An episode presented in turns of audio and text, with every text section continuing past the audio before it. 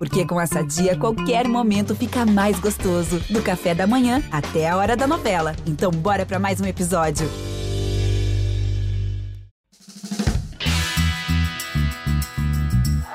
O Cruzeiro é campeão da Libertadores. O Cruzeiro é campeão brasileiro de 2014. Existe um grande clube na cidade. Existe um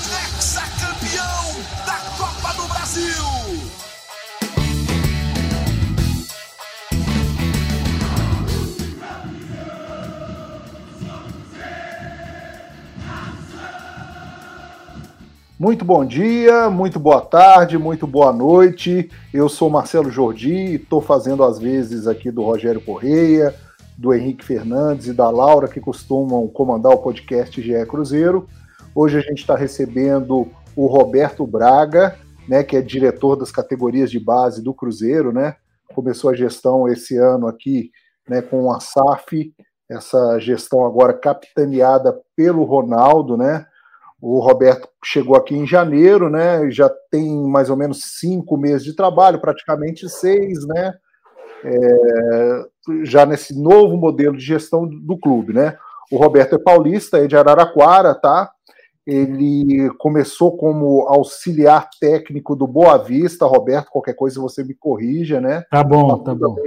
Pelas categorias de base do Ferroviária, do Bahia, e por último estava no Guangzhou, na China, né, e agora desembarcando em Belo Horizonte, nesse novo modelo de gestão do clube, né, a gente está vendo os resultados aí no profissional, mas o Roberto vai explicar, vai explicar para a gente contar como é que ele está trabalhando a base, né, o Cruzeiro que começou o ano né, disputando a Copa São Paulo de Futebol Júnior, foi é, chegou ali naquela fase final, mas foi eliminado do São Paulo, mas deixou uma boa impressão, tanto que a gente vê algumas peças desse time sub-20 aparecendo aí com o Paulo Pesolano na equipe principal.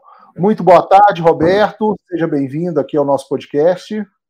Boa tarde, boa tarde, Jordi. Boa tarde a todos aí que, que nos ouvem, que, que vão nos ouvir, né?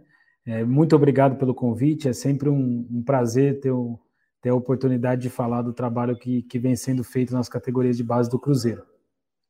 Boa tarde também ao Gabriel Duarte e ao Guilherme Macedo, que são os setoristas do Cruzeiro no nosso site, no GE, e também a Fernanda Remisdorf, a nossa voz da torcida, que está aqui com a gente. Fernanda, tem a honra de fazer a primeira pergunta aí para o Roberto. Nossa, gente, que responsabilidade. Boa tarde, Roberto. Boa tarde, Boa pessoal. É, bom, a torcida do Cruzeiro, ela sempre olhou muito para a base. Infelizmente, nos últimos anos, até diria assim, uns cinco anos ou até mais, a gente não viu um aproveitamento muito bom assim da base. A gente viu alguns jogadores que foram embora, é, que a gente via potencial e acabou que que a gente não viu eles jogarem aqui no Cruzeiro, no profissional, então tiveram pouquíssimos jogos, e a gente é, quer ver mais disso, né? A gente teve alguns exemplos esse ano, da, da base sendo pro, protagonista, como por exemplo daquele jogo contra o Tom Bense, que a gente poupou alguns jogadores do time profissional, colocou jogadores da base e eles fizeram 3 a 0 na casa do adversário. Então, a gente vê que o trabalho está melhorando bastante. Então, isso é um ponto muito positivo dessa gestão. A gente queria parabenizar. É, e aí, a gente queria saber. É, assim, como como que vocês definem o momento exato dessa, trans, dessa transição aí do jogador da base é, para o profissional? Porque a gente sabe que tem que ser feito com muito cuidado, porque pode ser um momento que vai cedo demais, né? E acaba que o jogador se queima de alguma forma, então não está preparado psicologicamente. Como que é esse trabalho que vocês fazem para entender o momento certo dessa transição? Legal, muito obrigado pela pergunta e, e aí pelas, pelas referências. Eu é, concordo Estou muito de acordo com muita coisa que você falou, principalmente da utilização da base nesses últimos anos, né? Isso é, tem alguns estudos até que mostram, né, a, como foi a utilização da base do Cruzeiro nos últimos anos, em alguns rankings. É, o Cruzeiro entre 22, 23 times avaliados de 2015 a 2019, ele aparecia ali entre 22 times em 18º, né? Então foi uma política que o clube acabou é, tendo né, uma, uma, uma, decisão de gestão que o clube acabou tendo de não priorizar tanto a base, isso não é por si só certo ou errado, depende muito da ideia do clube, né? De como o clube pensa, de como o clube pensa o projeto como um todo. É, isso muda na chegada dessa nova gestão, né? É, e aí não é pessoalmente o Roberto, é a ideia de gestão da SAF, do Ronaldo, é, de todo mundo que, que envolve o trabalho aqui hoje. Tanto que é, a utilização desses meninos, né, a utilização desses meninos na equipe profissional, é fruto muito mais de uma decisão da equipe profissional é, do que um trabalho da nova gestão, né? Esses são jogadores que já estavam no clube, têm o, os méritos aí da gestão anteriores, da, das gestões anteriores de ter jogadores de nível aqui no clube.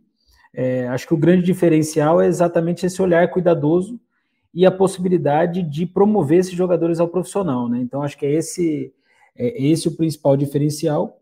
E aí indo para a sua pergunta propriamente dita, é, a definição dessa transição, ela a grande, o grande segredo hoje da, do, do, Cruzeiro nessa área é que ela não é feita num ponto, né? A gente não, não faz uma reunião e decide um dia para o jogador subir e a partir daquele dia ele é jogador profissional e pronto. O que a gente tem feito é muito mais garantir que esses jogadores da equipe sub-20 tenham um processo de transição, que eles estejam próximos à categoria profissional, que eles estejam treinando na Toca 2 aqui, onde eu estou agora, nos mesmos ambientes, é, que eles estejam participando dos treinamentos com Paulo Pesolano, que eles tenham a possibilidade de subir, de estar na equipe profissional, na equipe principal, e de voltar para o sub-20. É, então é uma transição muito mais cuidadosa com o processo, né? Porque a gente não pode imaginar que que de um dia para o outro, simplesmente a gente vira uma chave e esse, e esse jogador já está pronto 100% para vestir a camisa do Cruzeiro e para é, arcar com toda a responsabilidade que vem com isso. O que a gente prefere acreditar é que isso é um processo e que cabe a nós fazer com que esse processo seja o melhor possível, né? Que ele vivencie e quando de fato ele tiver nesse momento de transição final, ou no, de fato ele esteja no momento de ficar na equipe profissional, que ele esteja completamente adaptado ao ambiente e possa dar o, o melhor resultado possível. É o Macedo aqui, eu vou, vou pegar esse rebote aqui primeiro que o Gabriel, viu? Mas, o Roberto, queria te agradecer pela presença aí também. Se não me engano, é a primeira entrevista né, que você concede aqui depois da chegada do Cruzeiro, tendo mais tempo para poder falar realmente das categorias de base. E você, até a gente conversando aqui antes de entrar no ar, você falou que agora, de fato, você está implementando o trabalho na base, né? Que foram cinco meses de uma imersão maior dentro desse, desse projeto do Cruzeiro com a SAF. Eu gostaria de saber de você como que foram realmente esses primeiros meses, é, o, que, o que foi realmente o foco principal desse trabalho na base, né? Porque eu e Gabriel a gente está acompanhando mais de perto o Cruzeiro nesses últimos anos e a gente sabe que em vários aspectos o Cruzeiro precisava melhorar na base, inclusive era algo assumido pelas gestões anteriores, tanto é que houve algumas trocas de gestão. Então, queria saber de você é, no que tem consistido mais esse trabalho nesses primeiros meses na base do Cruzeiro. Legal, legal, obrigado, viu, Macedo? Eu vou, que assim, para explicar até mais didaticamente, né? Eu estou indo agora para o meu quarto mês propriamente dito, porque eu cheguei no final de janeiro, né? A equipe da, da SAF já estava aqui há algum tempo. Eu cheguei no dia 24 de janeiro. E, e aí, como que, que a gente organizou esse trabalho, né? A gente dividiu em três ciclos principais nesse ano de 2022. O primeiro ciclo era de resolver problemas urgentes, né, emergenciais que é a montagem de uma, de uma nova equipe, né? avaliar a equipe que estava aqui, fazer um diagnóstico de, de tudo que a, a, acontecia no clube e montar uma nova equipe em, em, determinados pontos, né? contratar treinadores, preparadores físicos, auxiliares, remontar isso. É, uma ação muito grande na reavaliação dos jogadores, né? porque o, o, Cruzeiro ele tinha uma política, de novo, eu não, não, não entro no mérito se é certa ou se é errada, mas é diferente do que a SAF pensa, que era uma política de volume de jogadores. Né? O Cruzeiro tinha muitas categorias com alto volume de jogadores, com 40 jogadores por, por elenco. Então, é, nesse nosso modelo, a gente reduziu muito, enxugou muito os elencos, é, então a gente, para ser o mais justo possível, fez uma avaliação criteriosa de cada categoria, viu os meninos treinando com, com o máximo de olhos possíveis, é, e aí fizemos uma redução aí na casa de, de, de 100 atletas, é, no, na base toda, né, do sub-20 ao sub-14, que é quando os meninos começam a ser alojados de fato. É, e, e, algumas questões emergenciais de contrato, de vínculo, de suporte ali em refeitório, de suporte em moradia para os atletas. Então, é, pontos que na nossa, no nosso modo de ver eram emergenciais, né? Então, os primeiros três meses aí, os primeiros 100 dias do, do projeto foi muito direcionado a isso. Nesse segundo momento, nesse ciclo 2 aí que, que a gente iniciou, o nosso desafio agora é de fato implementar processos, né? É criar processos em todas as áreas do clube, setor de desenvolvimento humano, que envolve a pedagogia, a psicologia e o serviço social, é, no dia a dia de treinamento, reunião pós-treino, pré-treino, metodologia de treino específica, metodologia de análise. Então, tudo isso está sendo criado, está sendo discutido. É uma característica do projeto, né, nossa como um todo, é, fazer isso sempre as, a muitas mãos. Então, nós não temos o perfil, eu não tenho o perfil de, de querer impor uma verdade única. O que a gente faz é ter várias reuniões com os diversos profissionais que, que, que estão aqui presentes no dia a dia para criar é, diversas diretrizes que sejam do Cruzeiro, né? Que não sejam do Roberto, que não sejam do Pedro no profissional, mas que sejam do Cruzeiro, que sejam mais fortes do que uma pessoa, né? Então a gente está exatamente nesse processo de refinar todos os processos, de criar alguns, de refinar outros, é, processos do clube como um todo, é, que vai nos garantir, a, a, na nossa concepção, a excelência de formação. Né? Aí, junto com isso, é, a integração da iniciação agora 100% a Toca 1, né? então a iniciação que ficava na Campestre vai estar vai tá cada vez mais presente aqui na Toca 1, é, a gente, e aí o último ciclo do ano, né, os últimos três meses do ano, a nossa ideia é ter um planejamento fino para a temporada de 2023, né? E aí, de fato, é, implantar e com consistência e consolidar os processos que a gente vai criar ao longo desse ano. É, Roberto, é, obrigado por, por atender a gente realmente. É, eu queria te perguntar sobre os objetivos a curto, a médio e a longo prazo para a base do Cruzeiro. A gente viu que a gestão do Ronaldo traçou esses objetivos também, tanto para a gestão administrativa como, para o futebol realmente profissional, né, traçando objetivos a longo prazo para o clube. Quais são esses objetivos voltados realmente para a base e para esses garotos que estão sendo formados pelo Cruzeiro atualmente? Legal, legal. Acho que essa pergunta é, é muito boa, porque, ao contrário, muitas vezes, do profissional, né, da equipe profissional, os, os objetivos da base eles são divididos, né? Entre os objetivos que são é, formativos, entre os objetivos que são de implantação de processos e os objetivos que são competitivos, que não deixam de, de, de, de fazer parte da nossa, do nosso dia a dia, né?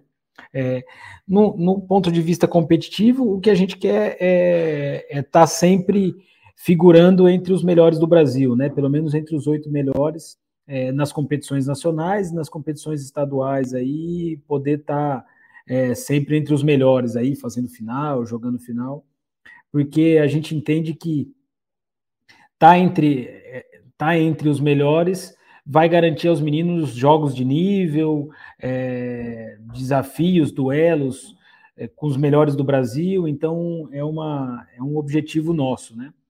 É, mas esse não é o mais importante, né? Eu costumo falar é, aqui para a equipe que o, a equipe profissional subir para a Série A, de fato, tem um impacto muito grande no clube como um todo. A equipe sub-15 ser campeã mineira ou de um torneio é muito legal para os atletas, é muito legal para a comissão, é muito legal para o dia a dia, mas para o clube como um todo, não há impacto significativo, a não ser que esses meninos possam ir para as outras categorias, possam evoluir, possam subir para a categoria sub-17, possam ir para a categoria sub-20, possam amanhã ser, ser, jogadores do Cruzeiro, né? Então aí os objetivos formativos são os principais. E o que a gente entende hoje é de ter por geração, é, 2002, 2003, 2004, é, e cada geração que compõe o clube é ter pelo menos três atletas em, em condição é, de serem promovidos ao profissional, né, de estarem a todo momento no profissional, de ou serem negociados, ou estarem é, jogando pela equipe principal, e os objetivos de implantação de processos, né? E aí são, são objetivos muito específicos de cada área, que é exatamente o que, o que garante que o trabalho do clube vai ser sólido e vai ser constante, né? Se amanhã o Roberto sai, é, troca o treinador da sub-20 ou da sub-15, os processos do clube são, são fortes, são seguros, e isso faz com que o clube tenha um, uma capacidade, um nível é, para continuar formando jogadores em alto nível, né? Então a gente divide aqui esses três entre esses três objetivos aí para que o nosso dia a dia seja o mais claro possível, né? Roberto, é, você falou aí que está quatro meses no clube, né? Hum, você já pegou, vamos usar aquela expressão, né? O, o bonde andando. E como é que você está se encaixando hoje nesse projeto, já que você já está pegando um elenco, você fez um, né, um, uma, uma limpa, vamos dizer assim, desse, desse grupo, seja no, nas categorias né, sub-15, sub-17, até chegar no sub-20. O que, que você está vendo nesse Cruzeiro e o que, que você vai poder trabalhar até o final do ano, já que né, a gente tem um calendário um tanto quanto diferente por causa da Copa, né? É, a Série B terminando em novembro, enfim, temos o, uhum. a Copa São Paulo no final enfim, que, como é que você está conseguindo se encaixar nesse clube que vem de, de, um 2021 até certo ponto né, complicado, tivemos a virada de chave da SAF e agora a nova gestão. Legal, acho que, acho que falando assim, a gente consegue dividir em dois cenários principais, né? É, um que diz respeito ao sub-20 hoje, ao sub-20, até a certo ponto o sub-17, que são os elencos que estão encaminhados, que chegam jogadores muito pontuais e que a nossa, o nosso desafio principal hoje nessas categorias é identificar os jogadores de potencial, identificar os melhores jogadores que nós temos aqui, é, desenvolvê-los, né? Então ter clareza. Hoje a gente a gente a gente estava tendo uma reunião aqui é, há pouco aí com os detalhes do desempenho físico de cada um, do desempenho técnico de cada um. Então, é conseguir fazer com que esses atletas estejam mais prontos possíveis para fazer a transição para o profissional, né? Então, esse é o, esse é o desafio nas categorias mais velhas, é, é observar esse elenco e trocar isso com a equipe profissional, com a diretoria de futebol do profissional, para facilitar essa transição, tanto de categoria quanto para o pro profissional. E nas mais novas, aí falando de 15, 14, 13, é, é construir equipes que sejam é, do nível do Cruzeiro, né? Que, que sejam, briguem entre as melhores do Brasil, e junto a isso implementar todos esses processos aí, que é o que a gente acredita que vai levar os nossos jogadores a um outro nível, né? É, aqui se acredita muito nessa nova gestão que o talento do jogador é fundamental, né? Então nós temos que buscar jogadores, nós temos que ter uma boa captação, mas que o dia a dia dele aqui faz muita diferença, né? Como a gente trabalha eles, como a gente desenvolve esses jogadores faz muita diferença. Então, é, nessas categorias menores é onde a gente vê de fato que é o, o compromisso que a gente vai ter com a excelência, né? Para que esses jogadores daqui dois ou três anos possam estar entre os melhores do Brasil, estar em condições de, de assumir um protagonismo total no, no, profissional. Só um complemento: você também conta com um departamento de análise de mercado exatamente para trazer essas, essas peças Sim, sim. Hoje nós estamos estruturando o departamento de captação né, do, do Cruzeiro. Do, o departamento de captação do Cruzeiro, é, durante algum tempo, ficou defasado, né? Palavra é essa, frente às melhores práticas aí do país. É, nós reestruturamos isso. Hoje o nosso principal foco nas categorias menores está dentro de Minas, né? Nós queremos ser muito forte em Minas Gerais, nós queremos que, que as pessoas voltem a encontrar no Cruzeiro portas abertas, né? Os, as escolinhas, os projetos parceiros, as equipes menores. É, é um desafio nosso que essas pessoas voltem a encontrar no Cruzeiro portas abertas é, e vejam aqui um bom projeto para trazer os, os, jogadores, né? Os jovens jogadores aí.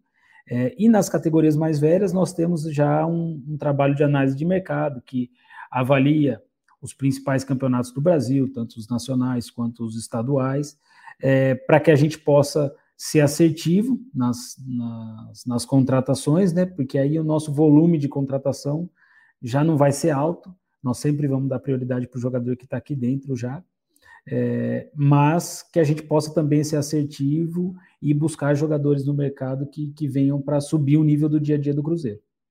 Ô, Roberto, a minha dúvida é até relacionada a esse assunto também, porque se a gente for pegar os anos recentes do Cruzeiro, os principais jogadores que a gente fala muitas vezes, a gente chama de cria da base, não foram criados na base do Cruzeiro de fato, né?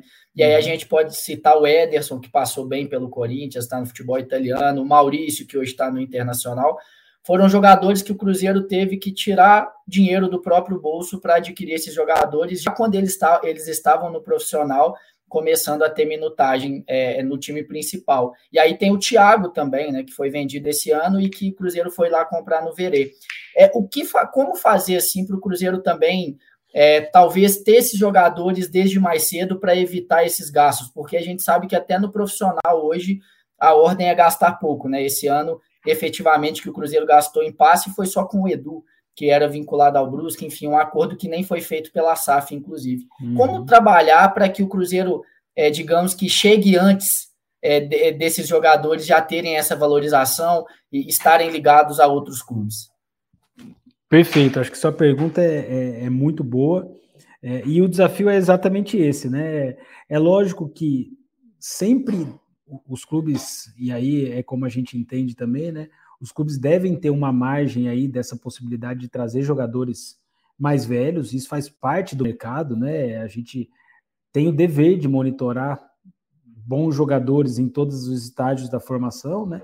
Então a gente é, não pode simplesmente fechar o olho para isso, mas também a gente sabe, como, como você falou, que a partir do momento que o, que o jogador já performou, já está em outro em um outro nível, toda a operação fica mais cara, é, o risco de alguma, de alguma forma se acentua, né? Porque quando você paga e o jogador não performa, é um risco alto, né? Então vem uma, uma cascata aí de, de, de possibilidades é, e de riscos que o clube deve decidir se vai assumir ou não, né? É, o nosso desafio é exatamente isso, é tentar chegar primeiro, sabendo que nós temos grandes adversários, né? Tanto no estado quanto a nível Brasil, né? Equipes que já estão com um projeto na base de longo prazo, que tem um investimento em captação, em busca de jogadores, um investimento altíssimo, até muito superior ao nosso. Para a gente, o nosso grande, é, a nossa grande solução para isso, né? E, e ela vai se testar na prática, no dia a dia, é ter muita clareza do perfil e, e de como e onde, de como e onde nós vamos buscar esses jogadores, né? É, porque se a gente quiser disputar em volume de jogadores ou em volume de investimento financeiro, nesse momento nós vamos perder. Então, o nosso grande desafio é, é ser de fato mais estratégico. Não é só chegar no melhor jogador, mas é chegar no jogador que mais se encaixa dentro do perfil Cruzeiro é, é ser mais efetivo para a nossa realidade, né? Essa é a, é a nossa principal busca hoje.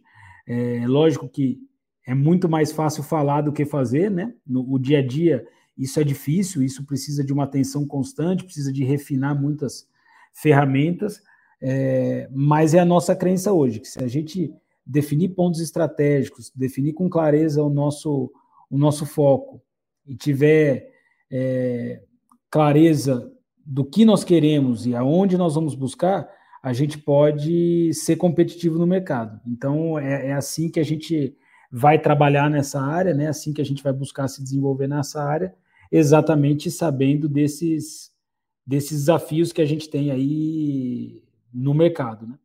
Roberto, você que falou da questão da defasagem é, que existia um pouco na captação de, de, de, atletas no Cruzeiro, também na base, é, e também passando por essa questão financeira que o clube ainda passa, que é uma situação ainda delicada, né? É, com que orçamento que hoje você trabalha anual que você tem em mãos para poder tanto fazer investimentos, até mesmo em estrutura para os atletas, eu queria te perguntar especificamente sobre um plano que o Cruzeiro tinha com os jogadores da base, que era o auxílio moradia, especificamente para os jogadores sub-20, que era dos atletas começarem a morar fora da, da toca. Esse plano ainda existe? O Cruzeiro reformulou esse plano? Como está essa situação? Legal, legal. Em, em relação a, a, a, orçamento, o que eu consigo te dizer hoje é o seguinte: a gente tem, é, a gente ainda vive um processo de estudo, né? Então a gente partiu de uma base zero, né? Porque é, o que vinha sendo feito não é exatamente o que a gente imagina, né? Então, aonde a gente vai gastar o dinheiro, como a gente vai gastar o dinheiro. Então, o que a gente tem feito nesse momento é mais do que um orçamento fixo, que acredito que é o que a gente vai ter o ano que vem, é, é discutir muito a cada tomada de decisão, né? É, é planejar, programar e a cada tomada de decisão alinhar com todos envolvidos no processo aí, com Pedro Martins, com Paulo André e com toda a área financeira, para que a gente crie, de fato, uma base zero dentro do que a gente ache, acha viável para a base do Cruzeiro, né? Muito mais do que estabelecer um, um número específico e gastar a partir disso, né? Então, hoje a gente está muito com os pés no chão e criando esse, esse debate aí a cada decisão. Em relação é, à ideia de, de, dos jogadores propriamente dito, em relação a contratos, o que a gente tem feito é tentado ser muito pé no chão, tentado. É, eu costumo dizer que, que, que, na base muitas vezes se paga muito pelo potencial, né? É, e aí, quando se paga muito pelo potencial, muitas vezes até os próprios meninos têm dificuldade de administrar isso, né? Porque eles ainda não performaram em altíssimo nível, né? É, então, o que a gente tem tentado fazer é dar um passo atrás é, e tem sido bem recebido pelos representantes, pelos empresários, porque eles entendem também é, que a nova política do clube pode ser benéfica para todos, né? É, então a gente tem construído isso com, com, tanto com os representantes quanto, quanto com os atletas, que hoje o principal foco do clube é, não é deixar o, o, jogador de base rico, né? Não é resolver o problema é, financeiro dele, da família, na base. Pelo contrário, é dar condições para ele trabalhar. Então a gente é, tem uma política de salários muito pé no chão e os nossos investimentos vão para garantir que eles tenham a melhor formação possível, né? Então, é, é uma mudança de, de, de, paradigma aí, uma mudança de, de, modo de construir, porque a principal remuneração deles hoje é que eles tenham bons treinos, é que eles tenham uma boa alimentação, é que eles tenham boas condições de se desenvolver é, fisicamente, taticamente, tecnicamente e mentalmente. E, e aí, o que você relatou por final aí na, na, na sua pergunta em relação ao auxílio moradia, é um processo que existe, é, ainda menos organizado do que, do que eu gostaria ou do que nós gostaríamos, mas isso já acontece no clube. Alguns jogadores eles têm o auxílio moradia para fazer essa transição, principalmente no sub-20, para saírem da toca mas o nosso grande objetivo é construir isso com eles, né? É fazer com que ao longo do 17, 18 anos eles possam aprender a morar fora de casa, né? Então é um desafio, né? Quem já saiu de casa sabe como que funciona. Isso para um atleta é mais desafiador ainda, porque ele precisa se alimentar com, com, com cuidado, ele precisa ter um nível de sono bom, um nível de alimentação adequado, e isso a gente não pode simplesmente tirar o jogador de dentro do CT e não dar as ferramentas para que ele seja capaz de viver como, alto, como um atleta de alto nível, né?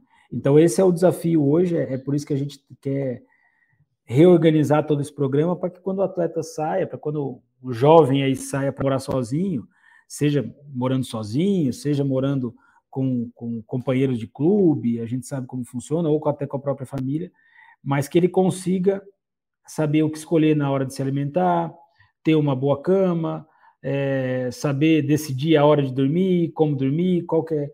Então a gente tem, tem tentado construir isso é um processo, acho que de mais longo prazo, né?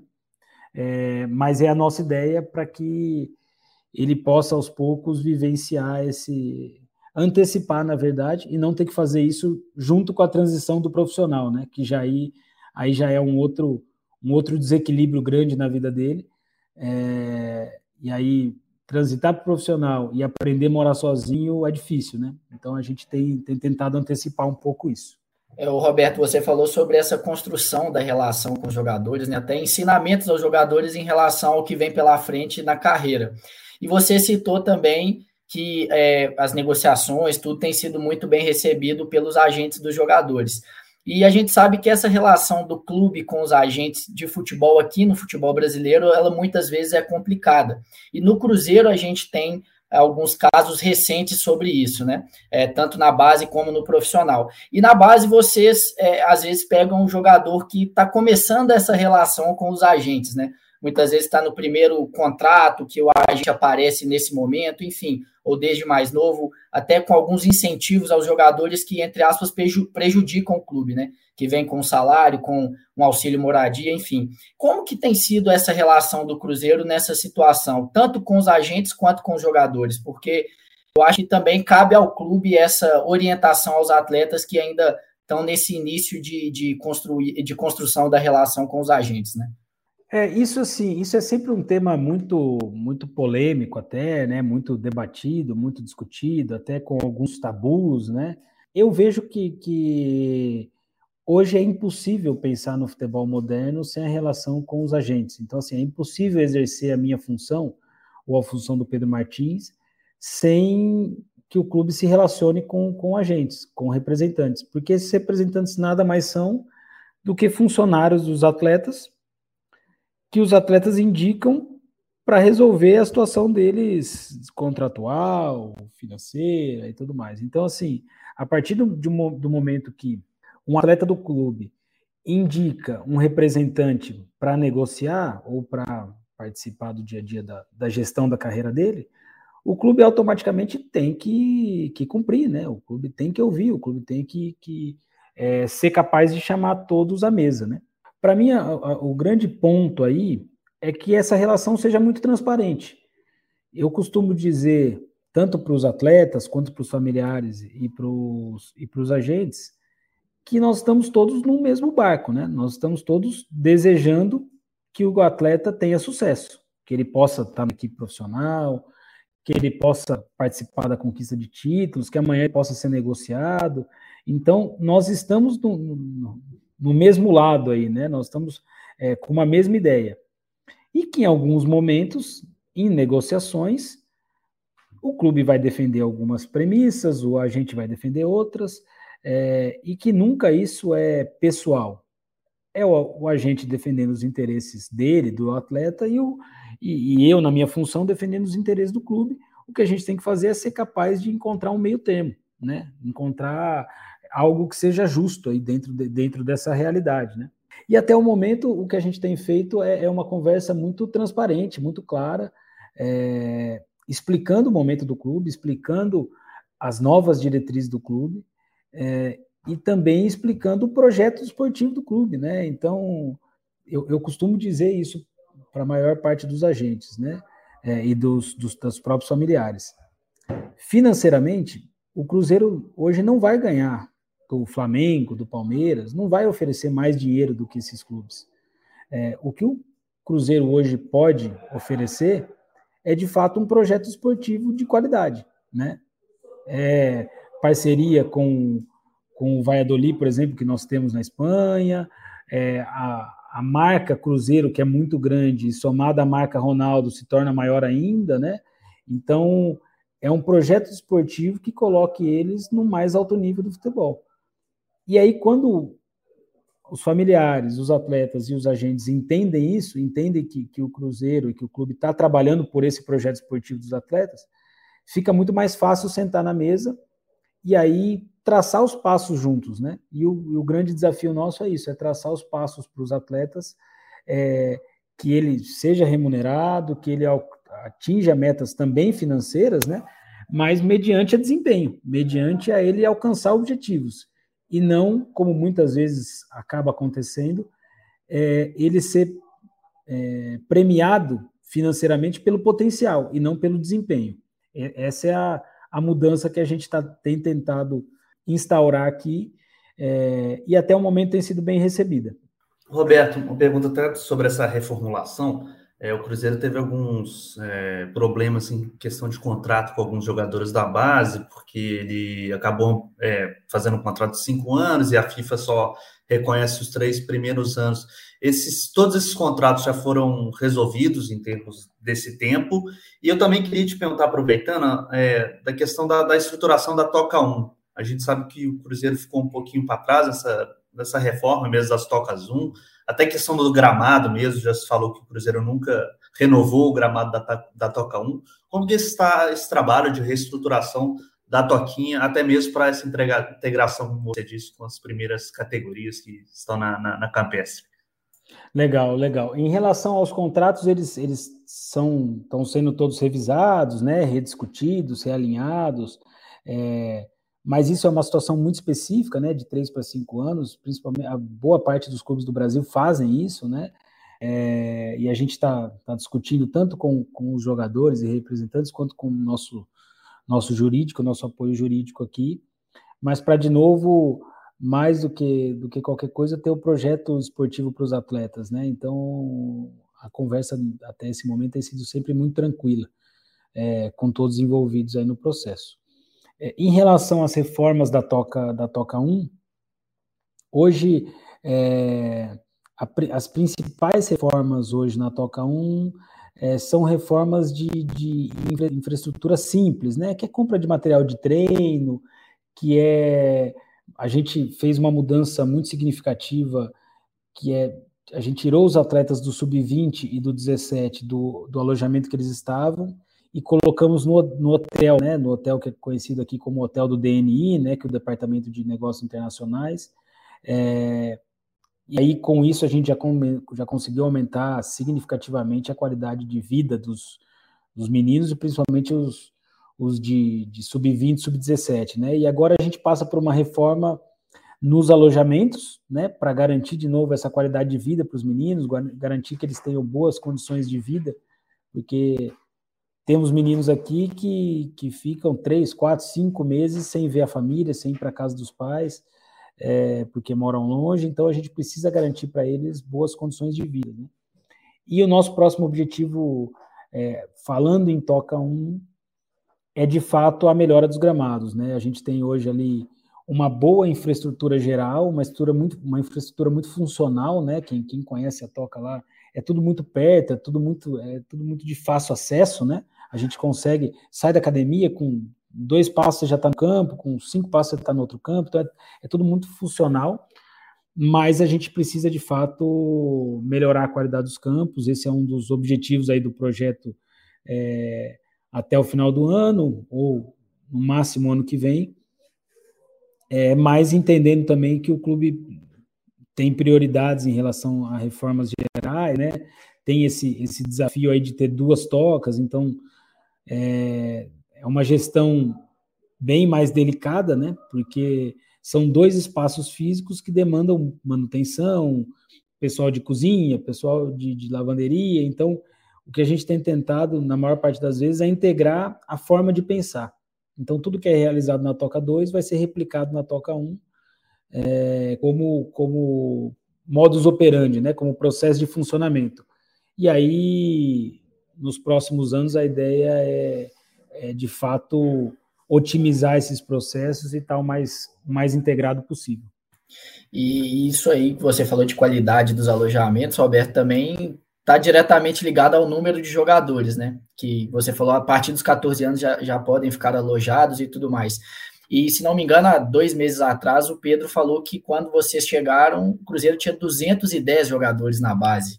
E você falou em uma redução de mais ou menos 100. Então, o Cruzeiro reduziu praticamente pela metade, não é isso? E hoje são, é, considerando quatro, quatro categorias, né? 14, 15, 17 e 20? Exato, exato. Hoje a gente trabalha com, com essa essa organização, né? E aí agora, é, sem contar o, o, alojamento, mas nós vamos trazer as categorias mais novas para treinar na toca, né? Eles já vinham mas vinham muito pontualmente. A nossa ideia é trazer de fato é, full time ali eles para toca, para que gente, essa integração comece antes, né? E a gente consiga é, colocar todo o novo padrão aí que o Cruzeiro imagina desde os dos 11 anos, 10, 11 anos. E, a, e aí, de fato, houve uma redução grande nos elencos que propicia isso, né? Eu, eu costumo brincar aqui que se você tem 200 atletas, no café da manhã você acaba tendo que dar pão com mortadela.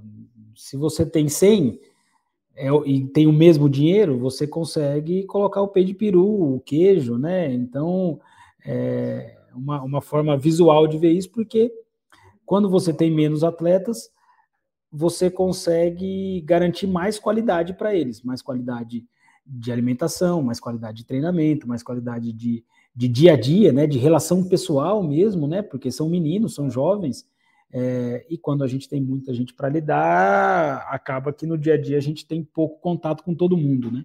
Então essa, essa é uma das diretrizes muito claras do, é, do projeto. A gente vai ter em média aí é, por categoria 28 jogadores, em algumas já 20, 24, mas o que a gente quer, quer ter é ser muito assertivo para trazer o jogador para dentro e quando trazer, fazer o máximo para que ele chegue no profissional, né? Então esse é o, esse é o objetivo e não ter um alto volume de captação de chega jogador, sai jogador, chega jogador, sai jogador. A gente quer ser bem, bem assertivo nesse processo. O Roberto, queria fazer uma pergunta também sobre a questão da integração com o Valladolid e de vocês da base com o profissional. Como que é feito esse processo mesmo de, de, de feedback, de, de, de, troca de experiência de você com o pessoal do profissional, Pedro Martins, o Paulo André, e o que está previsto em termos de, de intercâmbio com o Real Valladolid, que é outro projeto do Ronaldo aí no futebol? Legal, eu vou começar pelo Valladolid, né? O, o Valladolid, a gente teve a visita aqui do Ravi Torres, né? Que é o, o coordenador metodológico do Valladolid, que, que ficou aqui logo no início 15 dias fazendo uma avaliação geral, é, nos passou também um relatório de como, de como funcionava ali, de como ele via o diagnóstico que ele, que ele tinha ali do, do, do Cruzeiro hoje, as sugestões, e aí eu tenho relação frequente aí com, com, com o Ravi Torres, né? Tanto de enviar jogos para que ele, que ele possa ver, é, com, com, que ele, ele possa, possa assistir os nossos jogos, né? E também discussões metodológicas, apresentações para a nossa equipe e monitoramento de jogadores, né? Ele, ele, acaba monitorando os nossos jogadores aqui, todos eles acabam tendo um, um acompanhamento dos nossos jogadores. Como profissional, o que a gente tem hoje, assim, eu tenho uma relação muito próxima com o Pedro Martins, né? A gente se fala aí é, quase que diariamente, pelo menos uma vez por semana a gente tem uma, uma reunião, então eu, eu venho até a Toca 2 aqui e a gente senta e a gente alinha demandas, né? É, e com o Paulo também, o Paulo ele é um apaixonado pelo processo de formação de jogadores, então ele, ele trata com muita atenção isso e, e presta de fato atenção, né? Não é aquela é, faz de conta que acompanha, né? De fato ele acompanha, é, vê todos os jogos, a gente envia compacto dos jogos, treinos e, e ele acompanha isso com frequência. É, e o dia a dia aqui com, com toda a equipe, né? Como nós temos muitas, muitos profissionais que são integrados, né? Principalmente hoje sub-20 e, e profissional, todo o acompanhamento aqui é feito por todos, né? Então, um exemplo simples aí.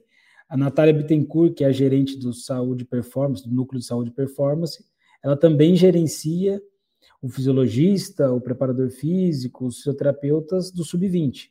Então, eles têm reuniões semanais para acompanhar é, como esses jogadores estão se desenvolvendo em nível de força, como estão os números deles é, de distância percorrida, de distância de alta intensidade, de nível de trabalho, é, comparado ao profissional.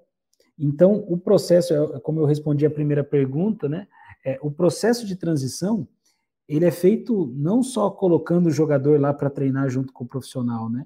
Mas ele é feito todos os dias. O treinador, o, o jogador treinando no sub-20, ele já está fazendo a transição, porque tem alguém olhando lá e vendo se os números são compatíveis com o profissional, para ver se vendo se há algum trabalho específico que ele precisa ser, que precisa ser feito para que ele possa subir. É, então, essa integração acontece dia a dia na prática, né? E com os meninos aqui que a gente tem esse benefício também, com essa proximidade com o, o profissional, o Paulo Pesolano é, chama eles para treinarem aí pelo menos uma vez por semana. Os, os meninos do sub-20 treinam com a equipe profissional, né? Então tudo isso faz com que na hora que eles vão subir de categoria, o, degrau seja menor, né? Não seja, eles não, eles não pisem no mundo desconhecido. Eles já conhecem o treinador do profissional, já sabem como o treinador do profissional joga, já sabe o que o treinador do profissional pede. Então já há uma integração de fato ao mundo do futebol profissional aqui. E acho que esse é o grande é, é o grande é, ponto aí do projeto que vai facilitar com que esses jogadores consigam desempenhar lá. Queria perguntar sobre dois jogadores que fazem essa integração, né? No caso do Stênio, ele fez nos últimos anos, você não trabalhou com ele na base nos últimos anos, né? Mas está uhum. voltando aí do Torino. E o Mitkov. Eu pergunto desses dois jogadores porque o Mitkov tem contrato já na reta final, né? E ele está no último ano de sub-20, então a partir do ano que vem já não diz mais respeito às categorias de base, mas hoje, inclusive, ele tem feito alguns jogos com o sub-20, né? Participou de jogo do Campeonato Mineiro, enfim. E o uhum. Stênio é um jogador que tem ainda idade de base, tem 18 anos. Como que está a situação contratual desses dois? O Stênio realmente volte aí para fazer parte dessa integração entre, entre base e profissional e o Mitkov, é, o contrato dele vai ser renovado? Como que está? O Stênio, ele, ele se reapresentou aqui e está sendo avaliado e, e, e tratado aí pela equipe da categoria profissional, né? Então, pela Natália Bittencourt e pela equipe dela, pelos profissionais aí da, da equipe profissional. É, e aí, após esse processo de, de avaliação, de recondicionamento, de colocar ele em condições de ser avaliado pelo, pelo Paulo Pesolano, é que essa decisão vai, vai ser tomada de maneira mais, mais fina, né? Ele se reapresentou como profissional, é, e aí, isso como todos os jogadores em idade, essa avaliação ela é feita constantemente, né?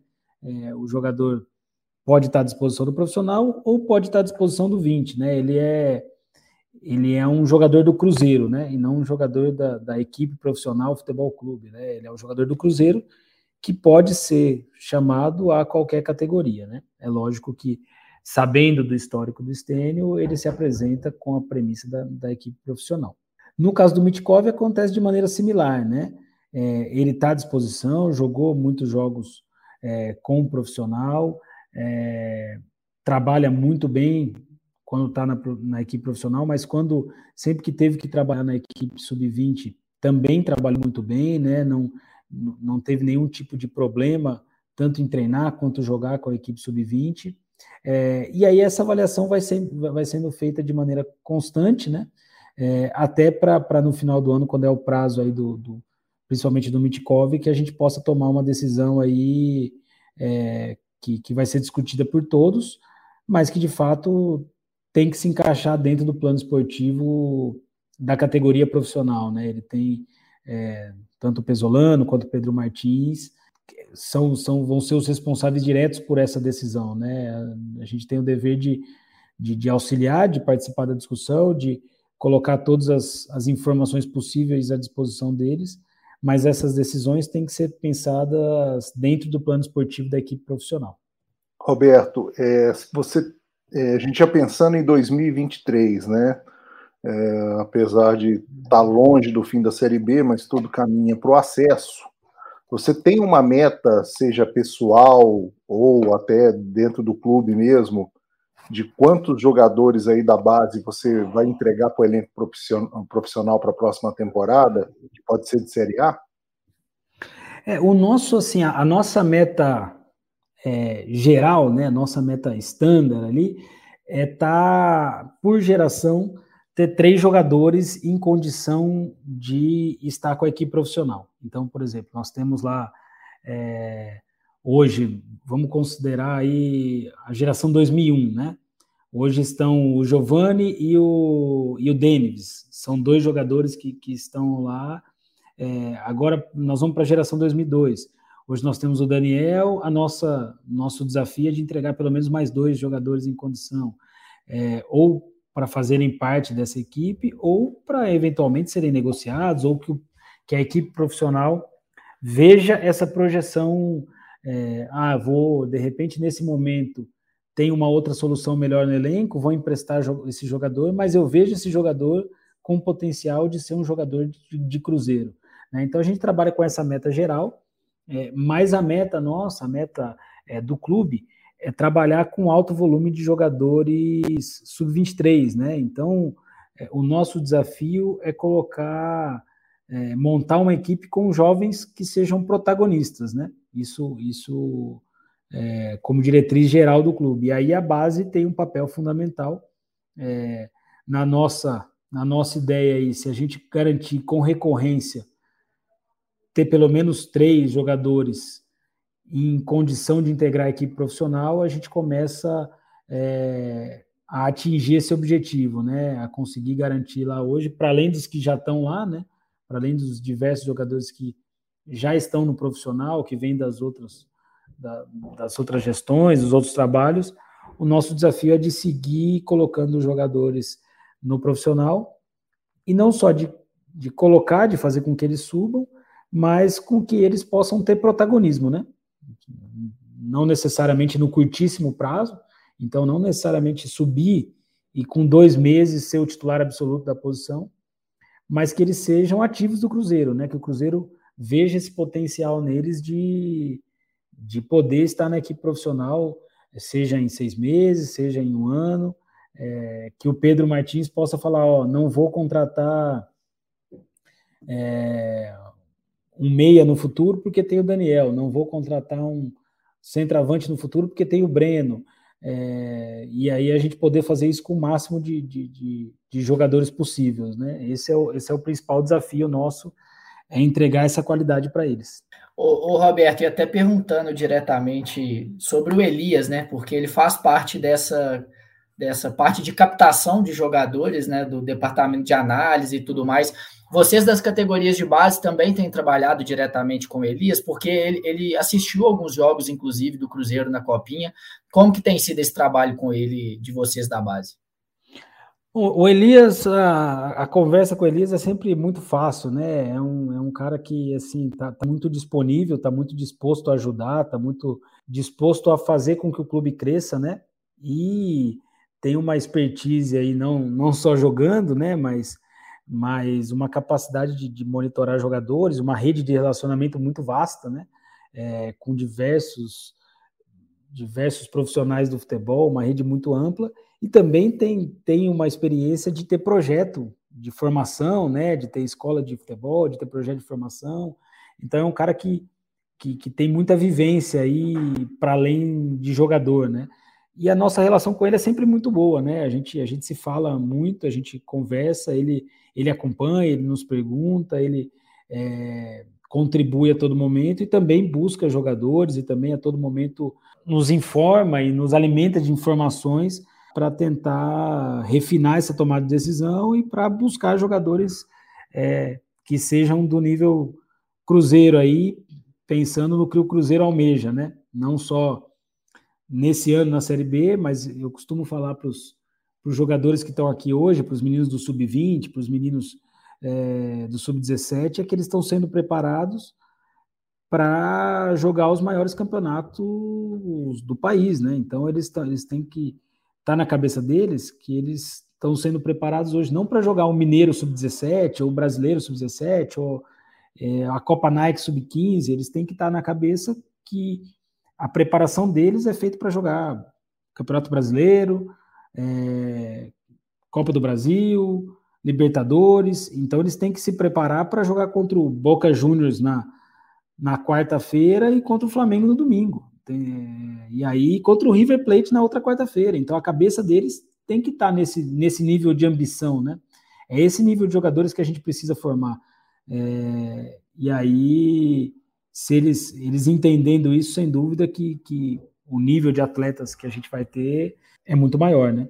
Roberto, a minha última aqui. Queria que você falasse um pouquinho, até para o torcedor que às vezes não acompanha muito os jogos da base, sobre dois garotos. É, o desempenho deles tem chamado a atenção, que é o Juan Fonseca no Sub-17, que tem feito muitos gols no, no, no Sub-17, e agora também o Breno, né, que também tem feito gol no, no, no Mineiro Sub-20, um jogador que agora teve a primeira chance com o Paulo Pesolano. Como que é a avaliação desses dois atletas em relação a, no, no, geral, no desempenho geral, o que, que eles podem é, no futuro aí contribuir com o Cruzeiro? Legal, assim, eu acho que tem duas formas de, de responder, né? É lógico que eles se destacam por fazer gols, né? E aí quem acompanha os torcedores, quem acompanha um pouco mais distante, é, vê os jogadores fazendo gol, isso chama atenção. É, eu costumo falar para eles que eu não posso garantir que ninguém vai ser jogador do Cruzeiro é, na Série A ou, ou na Série B que seja. O que eu posso garantir é que enquanto eles estiverem aqui na base, nós vamos fazer tudo para que eles cheguem, né? É, porque tanto do Breno quanto do, do Juan Fonseca, e eu não posso garantir que eles vão que eles vão chegar, que eles vão jogar, que eles vão jogar em altíssimo nível. O que eu posso garantir é que a gente vai fazer o máximo para que eles consigam, né? Então todo dia a gente vai trabalhar no detalhe, fazer o máximo possível para que eles sejam capazes de chegar lá. É, mas o, o, ponto aí que une os dois, além do, do gol, além dos gols que eles estão fazendo, né? É que são, são meninos muito trabalhadores, né? Então são meninos que, que trabalham, que se dedicam, que não se deslumbram com, com gol A, gol B, e continuam num alto nível de, de desempenho, de, de, de busca por, por, se desenvolver. Por que é isso? Porque eles estão iniciando uma trajetória, né? Eles ainda têm, têm muitos passos para percorrer. O futebol profissional é um desafio de altíssimo nível, principalmente para centroavante, né? Que é, que é a posição dos dois. É, o Breno, no caso, uma postura muito positiva, né? O Fernando Seabra, que é o treinador da, da categoria sub-20, trocou ele de posição. Ele em nenhum momento reclamou, em nenhum momento deixou de se dedicar. E quando o jogador está muito aberto a aprender, né? Está muito aberto a se desenvolver, está muito preocupado em se desenvolver e quando tem essa disponibilidade para o aprendizado, ele, ele com o talento, ele consegue evoluir muito rápido, né? Foi o caso do Breno. O Breno tem conseguido, né, fazer bons jogos, é, muito porque ele está disponível a aprender, né? Então acho que essa é a principal qualidade dele hoje. Se você me perguntar a principal qualidade, eu diria essa: é a disponibilidade para o aprendizado. Isso faz muita diferença num jogador de base. Na verdade, faz muita diferença em todos nós, né? Quando nós estamos disponíveis a aprender, quando a gente está interessado em se desenvolver, a gente evolui, né? É, e, e, essa é uma característica do Breno, do Juan, mas de boa parte dos jogadores que nós temos aqui hoje. E, e só para só pontuar, talvez o torcedor não conheça, não tenha acompanhado tão de perto o Breno, a história dele é interessante porque em um ano ele saiu de volante para centroavante, né, Roberto? No Exato. Brasil, eles lá no interior de São Paulo, ele era volante, no Cruzeiro ele jogou como meia, como ponta, agora virou centroavante, né? Exato, exato. É mais um trabalho assim, dentro, dentro dessa nova política do, do Cruzeiro, esse trabalho de refino, né?